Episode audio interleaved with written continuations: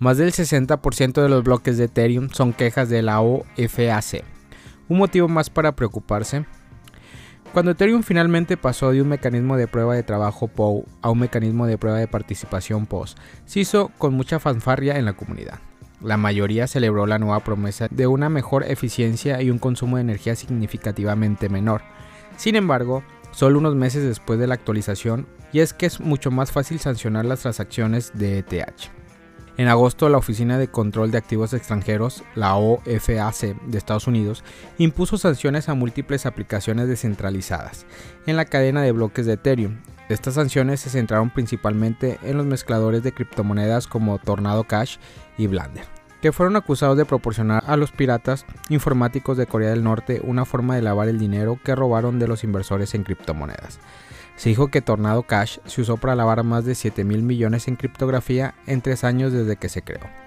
Las sanciones llevaron el eventual cierre de Tornado Cash y uno de los desarrolladores fue arrestado por las autoridades holandesas. Ahora tres meses después, la mayoría de los bloques de Ethereum ahora cumplen con las sanciones de la OFAC. Más del 60% de los bloques de ETH cumplen con la OFAC.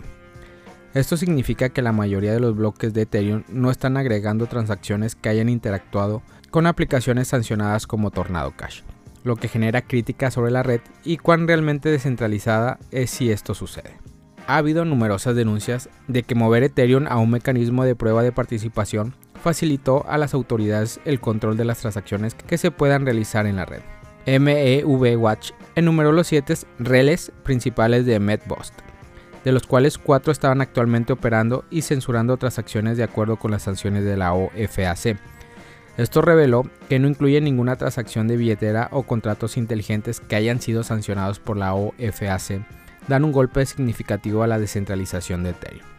Si todos los reles cumplieran con este requisito, significaría que el gobierno podría poner en la lista negra con éxito una billetera en una cadena de bloques que está destinada a ser descentralizada y evitar que esa dirección pueda realizar transacciones. Al igual con una cuenta bancaria en la lista negra, para eludir con éxito esta amenaza de censura total, los validadores deben asegurarse de que, al configurar su configuración MEPBOST, no agreguen estos reles que censuran las transacciones de acuerdo con los requisitos de la OFAC. Cuanto más validadores agreguen en reles compatibles con la censura a sus configuraciones, más transacciones se censuran. El sitio web de MEV Watch también incluye una lista de los que llama la tabla de clasificación de infractores de la censura que enumeran las entidades que ejecutan relevos MEP que cumplen con las censuras en sus validadores. Los cinco principales de estos son Home, Celsius Network, Ether Capital, Green Finance y Bitstamp.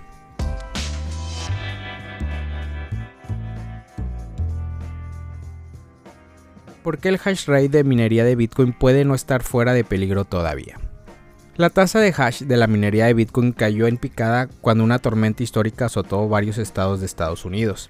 Esto hizo que la red eléctrica consolidara la energía para poder proporcionar suficiente energía para que los residentes calentaran sus hogares y algunas operaciones mineras tuvieran que reducir su actividad para liberar más energía eléctrica. Ha habido un aumento en el hash rate desde entonces, pero es posible que lo peor aún no haya terminado. Las redes eléctricas de Estados Unidos se vieron sometidas a una inmensa presión cuando el país registró uno de sus inviernos más fríos hasta el momento. Las temperaturas cayeron drásticamente en varios estados y la red eléctrica se redujo para proporcionar suficiente energía para calentar los hogares. Como resultado, varios mineros de Bitcoin decidieron pausar sus operaciones para liberar algo de energía y esto afectó el hash rate aportado por el país. Para el día de Navidad, el hash rate global se había desplomado casi un 40%, cayendo su pico del 24 de diciembre de 276 exahash por segundo a 175 exahash por segundo. Sin embargo, hubo un aumento del 39% en el hash rate el mismo día, lo que lo llevó nuevamente alrededor de 244 exahash por segundo. El hash rate de minería de BTC experimentó un fuerte descenso el día de Navidad, desde entonces el hash rate ha seguido tambaleándose día a día y ahora ha vuelto a caer al nivel de 212 una vez más. Esto muestra que si bien los mineros pueden haber vuelto a encender algunas de sus máquinas, es posible que las apaguen una vez más debido a que persiste el clima extremadamente frío. Pero ¿cuánto durará esto? El experto en tormentas de invierno, Yuda Cohen, dijo que la explosión del Ártico que se está experimentando Actualmente en los Estados Unidos debería de ser de corta duración y dura aproximadamente una semana antes de que las temperaturas comiencen a volver a la normalidad. El precio de BTC mantiene un impulso por encima de los 16.800 dólares. BTC USD en TradingView. Sin embargo, esto todavía queda un par de días antes de que se espere que disminuya por completo.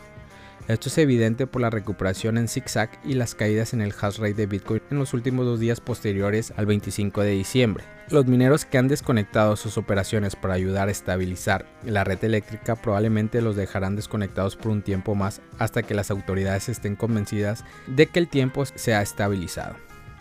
Un ejemplo de esto fue en julio cuando Riot Blockchain tuvo que apagar sus máquinas mineras en Texas cuando el estado enfrentaba una ola de calor. La volatilidad de Bitcoin alcanzó un mínimo histórico dado a esto. Se espera que el hash rate de minería de Bitcoin tenga una tendencia baja durante un par de días más antes de recuperarse.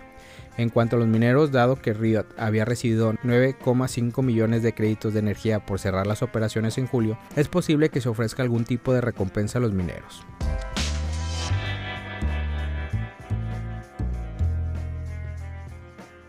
Un virus ha logrado afectar al menos 100 exchanges de criptomonedas y 94 monederos.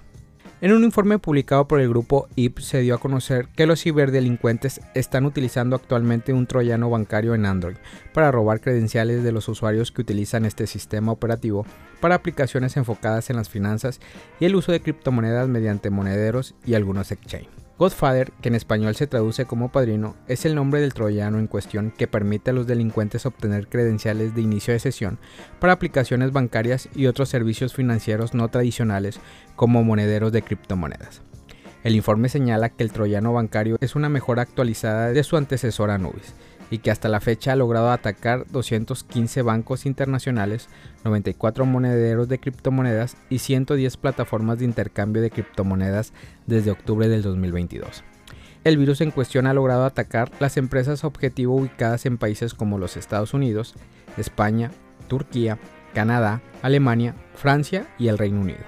La firma de análisis de seguridad considera que las amenazas tienen su origen en desarrolladores de origen ruso, si bien no se destacan cuáles son las aplicaciones relacionadas con criptomonedas que han sido banco de ataques en la Play Store, la firma enfocada en seguridad informática señala que la técnica más común de ataque con este troyano es el uso de falsificaciones web que se suponen a los dispositivos infectados luego de que los usuarios hacen clic en notificaciones de señuelos o abren aplicaciones legítimas a las que apuntan a Godfather. El troyano permite grabar la pantalla del dispositivo de la víctima, reenvíos de llamadas, envíos de mensajes SMS desde dispositivos infectados establecimientos de conexión, WebSocket, exfiltración de notificaciones push, entre otras funcionalidades.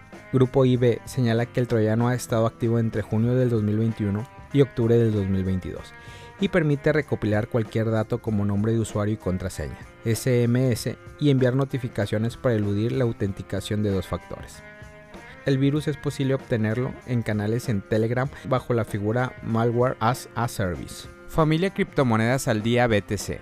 Gracias por escuchar mi podcast. Recuerda que nos puedes encontrar en YouTube, en Facebook, Instagram, TikTok como Criptomonedas al Día BTC. Sígueme en mis redes sociales y no te pierdas todo sobre el mundo cripto.